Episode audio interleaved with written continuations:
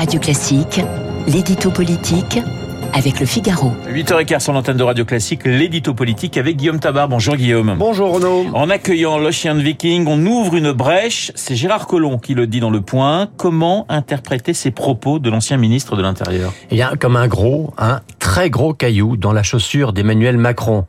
Euh, car critiquer l'accueil par la France de l'Ocean Viking, quand ça vient de la droite, eh bien, la majorité peut dire c'est la politique politicienne.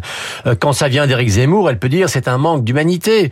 Et quand ça vient du RN, elle peut même tenter c'est du racisme.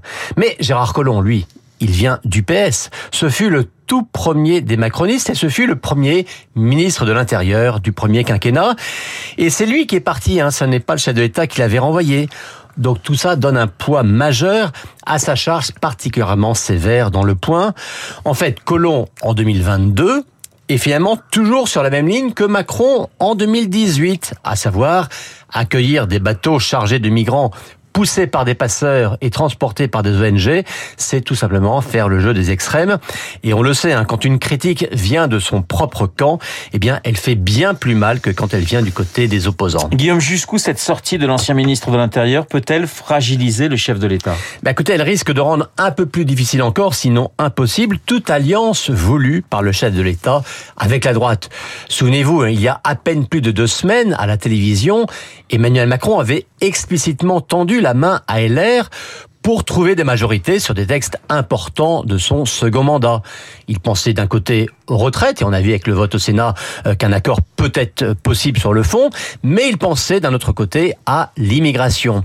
Et d'ailleurs, Gérald Darmanin se vantait d'avoir largement inspiré son projet de loi euh, d'un rapport du sénateur LR François-Noël Buffet, et le ministre de l'Intérieur avait été jusqu'à reprendre à son compte une proposition d'Éric Ciotti euh, pour doubler le nombre de places en rétention administrative.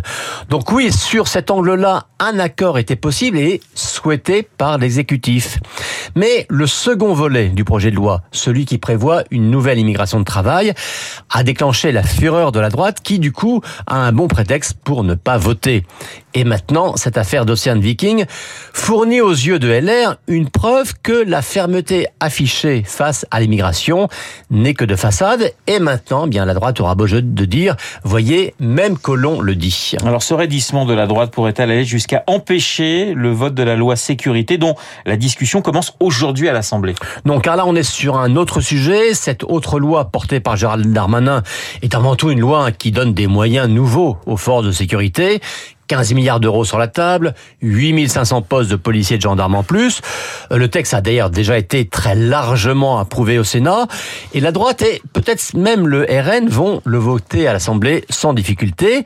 Mais à la limite, justement, ils pourront d'autant plus dire non au gouvernement sur l'immigration qu'ils lui auront dit oui sur la sécurité. L'édito politique signé Guillaume Tabar. Tout de suite, les stars de l'info.